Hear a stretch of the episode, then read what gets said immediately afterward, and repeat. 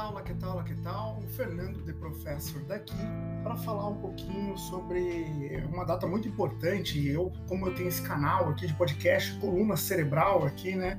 Uh, que vai começar uma nova temporada agora. Eu queria, antes do começo da nova temporada, que em pleno dia 4 de junho, eu quero fazer um texto aqui que é, é muito bacana, um, um, um roteiro que eu que eu desenhei com muito carinho. E no final, o roteiro, com certeza vocês entenderão. Então, esse é um episódio especial, bônus track. é sobre pais, né? E não é porque está chegando o Dia dos Pais, não. É, é muito mais do que isso. É porque um pai deve, uh, ou melhor, deveria receber palmas por fazer o seu papel. Isso é um questionamento. Será que um pai deveria? Será que não? Pois é, a minha resposta é mil vezes sim. Cada pai que participa carinhosamente da criação dos filhos deveria receber palmas. Cada homem levando o filho para a escola, cada jovem no supermercado levando o bebê no sling, cada pai que falta ao trabalho para levar o filho no pediatra, cada anônimo que agora troca uma fralda de cocô sozinho em casa deveria ser valorizado.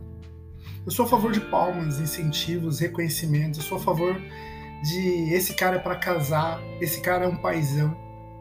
Eu também sou a favor de palmas para as mães, obviamente. Que cada mãe solitária no supermercado, escritório, consultório e parquinhos recebam palmas e ajudas e apoios e benefícios corporativos e governamentais. Mas eu desejo o mesmo para os pais para os homens que fazem o seu papel real de pai. Eu entendo o argumento contrário, ah, não faz mais que obrigação. Mas eu sou absolutamente a favor de palmas e louvor aos homens que são pais participativos por um motivo muito simples. Pelo mesmo motivo que eu sou a favor de anunciar quando você ajuda uma ONG, pelo mesmo motivo que eu sou a favor de mostrarem na televisão aquele taxista que devolve uma mala cheia de dinheiro de um passageiro, ou um catador de resíduo que achou uma carteira cheia de grana no lixo e devolveu para o dono. Eu sou a favor de mostrar atos heróicos de honestidade na TV, apesar de ser obrigação de qualquer pessoa ser honesto. Eu sou a favor de celebrar e bater palmas para a honestidade, por um único motivo. Nós vivemos em uma sociedade doente Somos uma sociedade em que a desonestidade parece hegemônica. Celebrar os bons exemplos contribui com a cura dessa doença. Somos doentes de paz. Mais de 6 milhões de crianças sem o nome do pai na certidão de nascimento, outros tantos com o nome do pai na certidão, mas sem o pai por perto. Outros tantos com o pai por perto, que não faz nada, ou mais de 11 milhões de mães solos no Brasil. A malandragem masculina parece hegemônica também, né? E o abandono natural, o machismo estrutural caminham juntos. Essa cultura terrível influencia todos os homens. É importante celebrar os bons exemplos. É, talvez seja o começo de um antídoto. Eu acredito naquela frase quando uma mulher avança, nenhum homem retrocede. E espero que entendam que quando um pai avança, nenhuma mãe retrocede. Cada pai presente muda o mundo do filho, da mãe e dele mesmo. Então, palmas para os bons pais. Vejam como eles são bons exemplos. Vejam homens. É possível ser feliz cuidando dos filhos. É muito possível é possível ser a transformação que você espera do mundo. Esse texto que eu acabei de ler é do Piangers, aquele do Pretinho Básico, que faz vários eventos. Palestrante famoso agora. Tem um livro chamado O Papai é Pop. Mas, para mim, soou como uma homenagem que eu estou fazendo para o meu filho, que teve muita base, muito apoio, muito amor.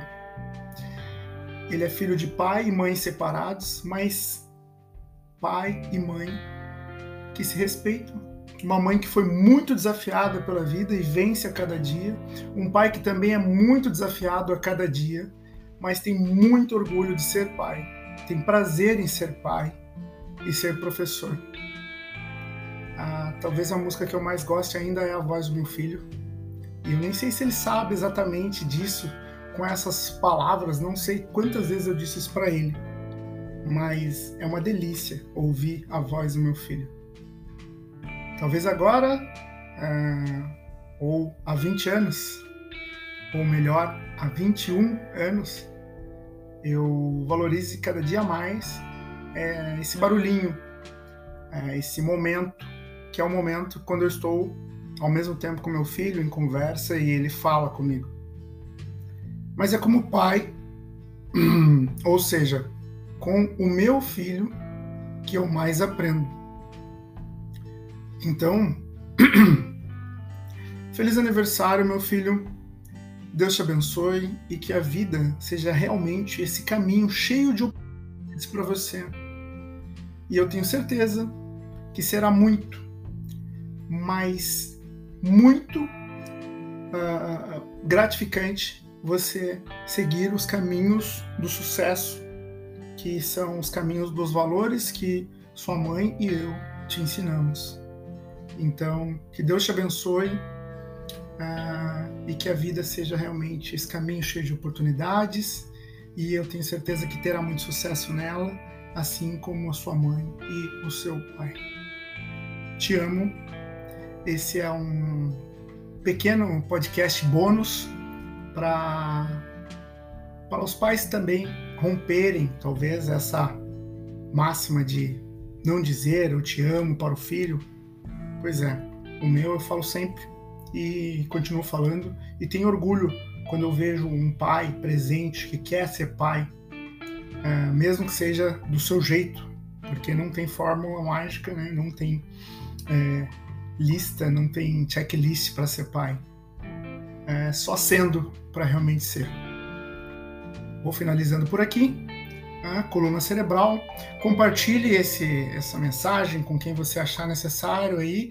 Uh, curta, deixe seu comentário no canal também. Um forte abraço e seja muito bem-vindo à quarta temporada, agora com convidados ilustres. Espero que você uh, goste dos episódios que vêm pela frente. Um forte abraço e até a próxima.